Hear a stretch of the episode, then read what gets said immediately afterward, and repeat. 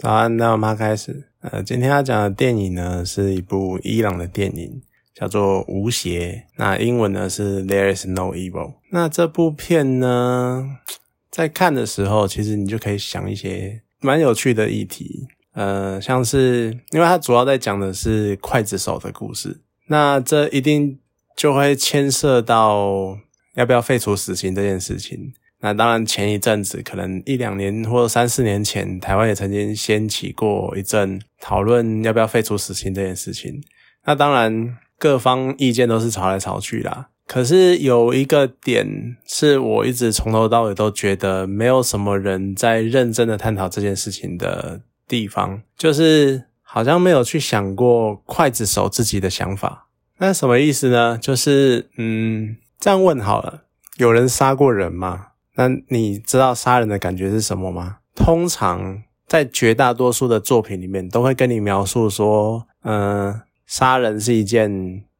它会改变你心态的问题，然后会改变你很多想法，会甚至于那是一种讲严重一点，就是会改变你的灵魂的那种感觉的一件事情。呃，然后我们都知道，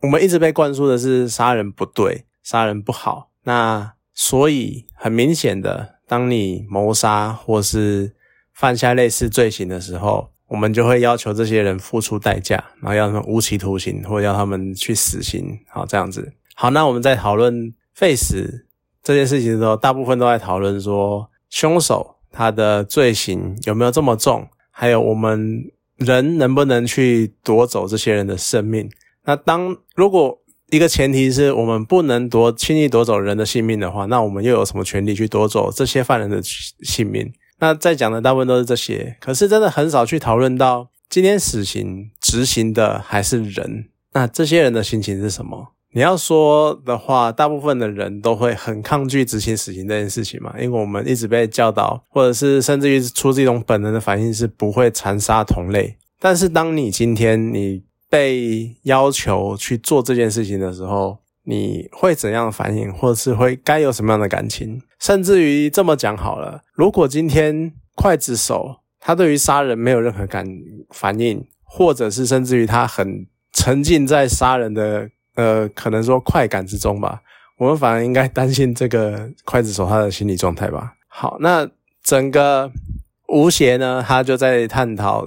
刽子手。这个身份，他的一些想法跟一些遇到的状况，它分成了，其实它分成了四段，可是应该主要角色是三，其实是三个刽子手吧，我猜。好，那一开始第一段呢，他就是在讲一个死刑执行人，可是呃，这边要讲，就是如果你看这部片的时候，你没有先知道他在讲什么事情的话，你直接去看的话呢，其实前半小时你会觉得不知道这部片在干嘛，因为他一开始就是一个。很普通的一个上班族，一个伊朗人，他的日常生活。有时候你去看这种外国电影啊，不只是不要只看那种好莱坞或者是英国片的话，其实你多看一些所谓更多元的外语片，像什么伊朗片啊，或者是德国片、法国片啊，其实你可以去看，除了他们的当地所谓的这些影影音创作者他们的想法之外。其实可以透过这些电影去看那些地方的生活条件、生活状况。像一电影一开始就在描述这个男人他的一生、一天、一生啊一天的那个生活啊，下班啊，然后回家跟老婆怎样，然后就是他的步调呈现的是很缓慢的，然后就是很普通的日常生活，那也真的是非常的平淡无奇。那好，可能跟老婆吵架啊，啊回家照顾妈妈什么什么的，然后就接小孩上下学啊之类的。那你在这个背景中呢，你也看到可以看到伊朗所谓的城市里面的发展状况。就你看的时候会觉得好像，你当然呃不知道这样讲对不对，但是你当然就没有呃像什么纽约啊或巴黎啊那种室内这么漂亮啊，或装潢或这么高贵堂富丽堂皇之类的。它的街道呢，相对于比较朴素。比较单一，那整个色调也是比较灰白、比较浅色系、灰色系的色调，就会给人一种感觉比较不富裕的感觉，或不华丽的感觉。就不知道是伊朗本身的国力问题，还是他们本身文化的问题，让他们必须要这个样子。就像因为有的时候不是说他们不能做到这件事情，有的时候是因为一些宗教或者是文化的因素，让他们选择在外观上做这么朴实的装潢，像是之前看那个什么，之前讲的不丹是教室嘛，就像不丹一样，他们其实规定是他们的建筑都要弄得跟传统建筑一样，那要保留那不丹的那种文化古国的感印象，那有可能。伊朗他们就是为了你然后装潢朴实干嘛，才不会让人有太奢华的想法，然后太太华丽之类的，有可能这样吧。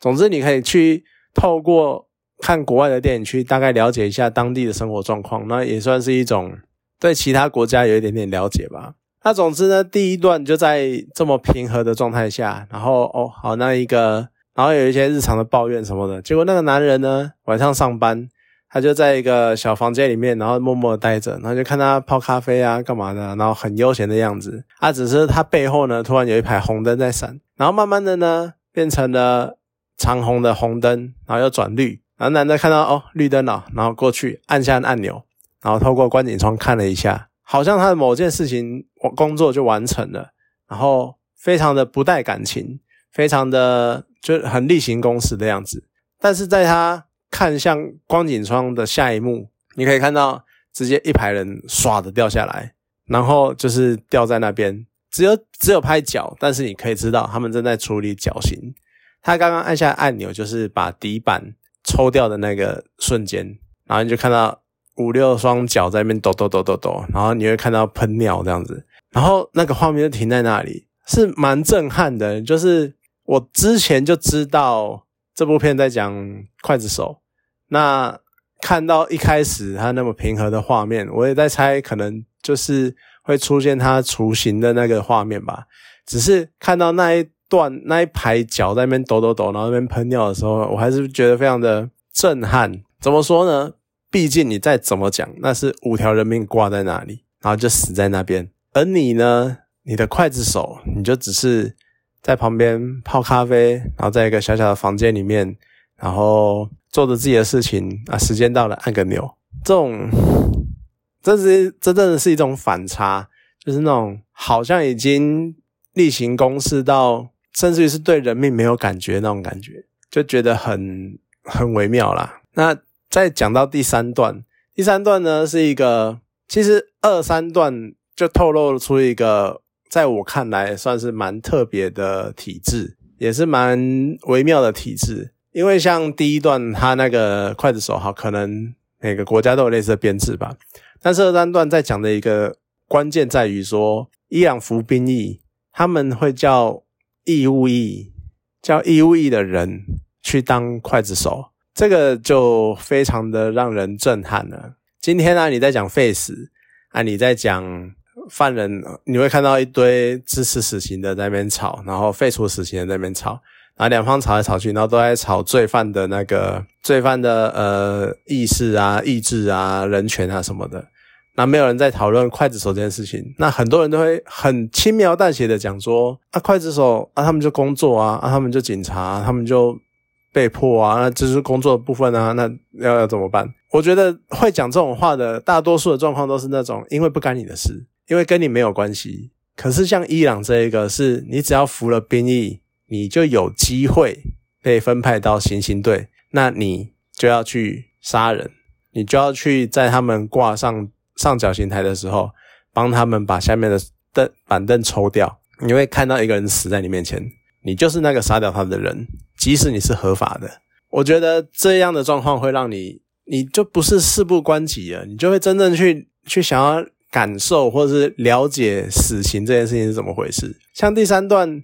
他也就是描述一个阿兵哥，哦，他放假还放了三天假，很高兴，然后要跑回去找女朋友啊，女朋友生日啊，然后要帮他庆祝啊啊，好像可以，诶，就是要求婚之类的。就他回去发现，诶，大家都非常的悲伤，好，因为有一个村里面非常令人敬重的长者，其实也没有长者，也没有多长了，大概三十，大概四五十岁而已，反正就是一个村里面很爱戴的人被处死了，然后。他就有点觉得说，他一开始是在想说，这个男人是谁？为什么我我女朋友这么在意他？就后来知道，哦，好吧，他只是一个有点类似思想犯或者是什么的，那他就只是看到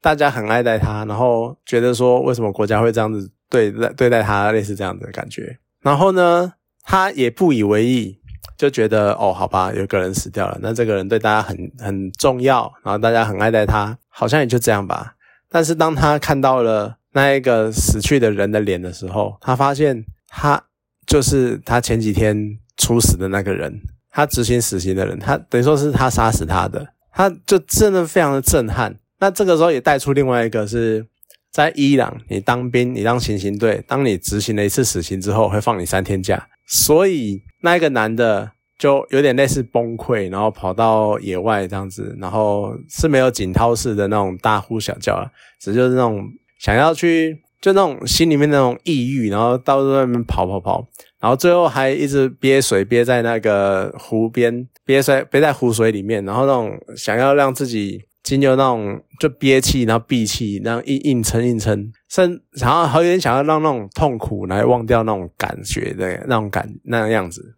甚至于我觉得导演在这边有一些片段也蛮有趣的，就是他头埋在水里面，然后脚那边抖抖抖，然后只拍那个脚那边抖抖抖的样子，其实就跟上吊，然后。吊在那里的时候，死刑犯的脚在那边下面抖一样那种感觉。那当然，女朋友来看他，问问问他发生了什么事情，啊，他也讲，然后女朋友就完全没有办法理解，完全没办法原谅他，因为他没有办法接受跟一个杀死他很敬重的男子的长者的人在一起，所以到最后也是就分开了。而我觉得。这一段呢，其实你又讲到那一个刽子手，他心态其实也有一点点微妙。为什么呢？因为他跟他女朋友解释的时候是讲说，呃，我接到的命令就是这一个是一个罪大恶极的罪犯，然后我要处死他啊，我只想要赶快处死他，这样我就可以放三天假，我就可以来找你了。当他讲这些话的时候，你其实就会想到那种已经开始有一点点扭曲的感觉，就是那个兵。那个刽子手，他只是想放假而已。如果杀一个人可以放三天假，虽然说在这个道德层面上面好像有点怪怪的，可是这个人是罪大恶极的罪犯呢，我杀了他应该没有关系吧？反正是你们叫我杀他的，那这样没有关系吧？我还可以放三天假，多好！然后就这样做下去了。可是当他发现他其实是一个，他并没有真的做了什么事情，他只是因为他的思想、他的想法跟国家的法律不一样。所以去做这件事情，他感到很错乱吧，然后就是那种很彷徨，就最后女朋友也离开他。你看，这也是一种影响，而不只是影响这个刽子手，那已经影响到开始影响他的心态了。他就觉得这就是一个交换而已，开始有这种想法。那你再回来讲二四段，其实二四段应该是一个连续的故事啊，只是我觉得比较。特别的应该还是在第二段。第二段一开始呢，就是一个兵，然后他在寝室里面坐立难安，然后非常的彷徨，不知道不知道不知所措。那当你看完第一段，你就可以猜得到他是要执行死刑。啊，果不其然呢，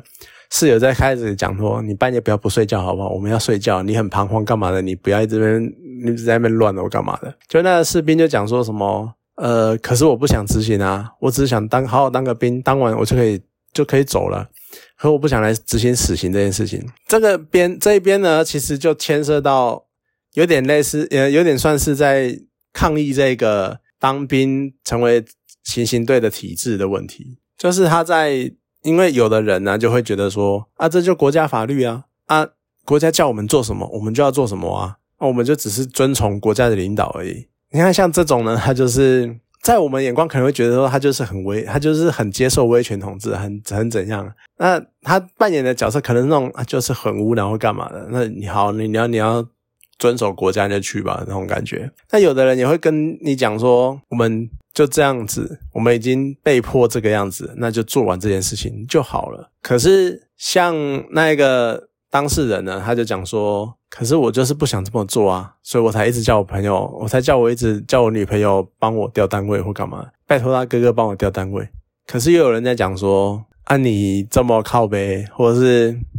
因为那样是因为他们当兵是义务，那你当兵，要不然就你干嘛来当兵呢？你就不要当啊，或干嘛？你考逃兵或干嘛的？结果呢，那个男的又讲说，可是我不当兵的话，我拿不到护照，我就离不开这个国家，而且我拿不到，我不当兵的话，我也没办法，我甚至于之后在社会上，我也没办法开店，我没办法找工作，我也没干，没办法干嘛，所以我一定要当兵啊。那我要当兵，我现在就要面临这件事情，那你叫我怎么办？然后也有人跟他讲说，也有人点出了这一个体制的无奈。就男主角他已经讲出了他的无奈，你不你不当完这个兵，你什么事情都不能做。按你现在要当兵，然后你就会面你就面临着这个状况。那也有人跟他说，你看你现在不从不服从命令，你就会被关起来，然后关个几年，然后等你服完刑之后，你出来继续当兵，你还是一样要面临这样的状况。那甚至于到后面呢？他又有人说好了，要不然我代替你去啊，可是你要给我钱。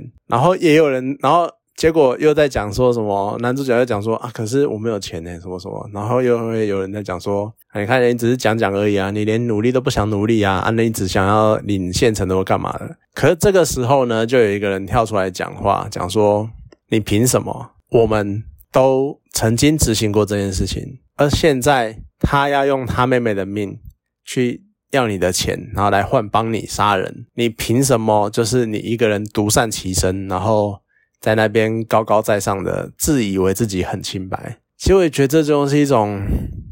当你活在那样的环境里面，好像你就已经没办法坚持什么事情，好像你就只能随波逐流。就你看整个体制把你扣得死死的，你不当兵，你就是抗命，你就完蛋了；或者是你不当兵，你就没办法出国，你就没办法。做你想做的事情，你看一下，还有人在讲说啊，这就国家法国家的法律啊，啊，你现在只能接受，你不接受，那你就修改它。可是你要修法，你要留在伊朗。可是你看，他就是想要拿到护照，然后赶快出国，离开这个国家。所以那是真的是一种很无奈的状况，然后就好像整个环境就是逼着你要做完做完这件事情的感觉。那当然他还是很不想做这件事情，结果他就弄出了一个想出一个很虎烂的方式。他居然逃兵，我真的觉得这还蛮有趣的吧？就他把 他把跟他一起关呃押送犯人的警卫关在厕所里，然后又把犯人也关在厕所里，然后他自己拿着枪，然后逃出了大门，然后逃出了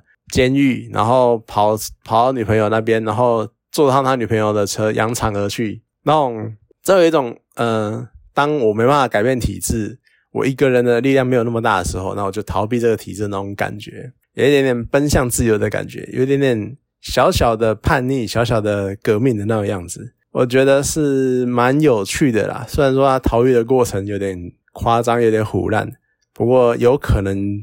就真的运气好被他逃掉了吧。那在这一边呢，诶，他想起了一段音乐，我就觉得很有趣。为什么呢？因为它是一首意大利歌。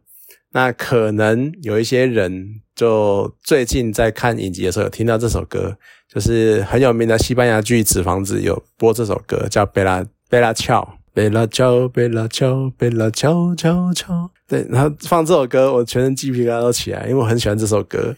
它其实这首歌在讲的只是一个当初意大利在有点类似平民革命之类的吧，然后也流行在革命团体中间的一首歌，就只是在就是。大意有点像是在讲说啊，女孩啊，我就是呃，对，这有点反正他们嘛，那个那个时代那个样子，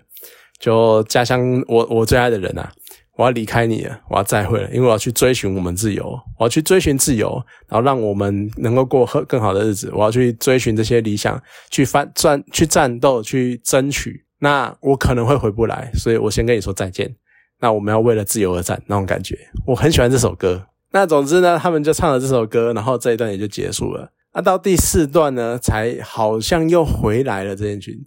我会觉得第二跟第四段会有连结，其实也就是因为这首歌啦。因为第四段出现了这个慢板变奏曲，变变奏版。呃，可是第四段就比较在像是在讲述这件事情，有点算是收尾的尾声，所以他没有很明显的在讲述刽子手这件事情，他就只是在讲一个。一个老人，然后对着他的侄女，但后来揭晓其实是亲生女儿。那他当年也就是那一个第二段的军人，他为了逃出自由，结果他一辈子就算回到伊朗，也只能隐姓埋名，或者是呃隐居在深山里面，那种在很荒凉的荒野中。然后去做他想做的事情，那也不能跟亲生女儿相认那种，那那那那种心灵心心路历程，算是有点惆怅。可是我觉得，其实终究在强调一件事情，甚至于整个二三四段都在强调一件事情：是当体制有问题的时候，当这个体制逼迫你做一些事情的时候，你会怎么做？那你的选择是什么啊？最后会对你造成什么影响？甚至于整部电影四段其实就在讲一个刽子手，一个我们在讨论要不要 face 这件这个大问题的时候，说可能最没有想到，但是其实却是最关键、最重要的问题。就我们该怎么对待这些刽刽子手？如果我们不废除死刑的话，那我们要怎么对他们的心理状态，或者是对他们的想法去做一些？弥补补偿，甚至于这可能是没有办法弥补的，因为他就是杀人了。我们有点就有点像是在第二段里面那个室友讲的，你只想保持自己干干净净的，然后把人把这些罪犯、把这些杀人的肮脏的工作通通交给我们，而你只想在旁边自命清高，觉得自己好像很很有原则。很崇高，很有道德。你说说你不会杀人，你不想杀人，但是却要我们这些刽子手去执行这些东西。你们可以很高尚的在讲述你们的理想，但其实那是因为做的人不是你们啊。或许当我们 face 这个议题三不五时就会被再被拿出来讨论一下，但是当或许当我们再一次面临这些问题的时候，我们可以多想一下，那谁来执行死刑这件事情？那谁该怎么做这件事情？这是我觉得可以好好想法，好好想一下的，蛮有趣的电影。好，那有空推荐推荐推荐给大家，有空自己可以去看。好啦，今天这部电影讲到这边，谢谢大家。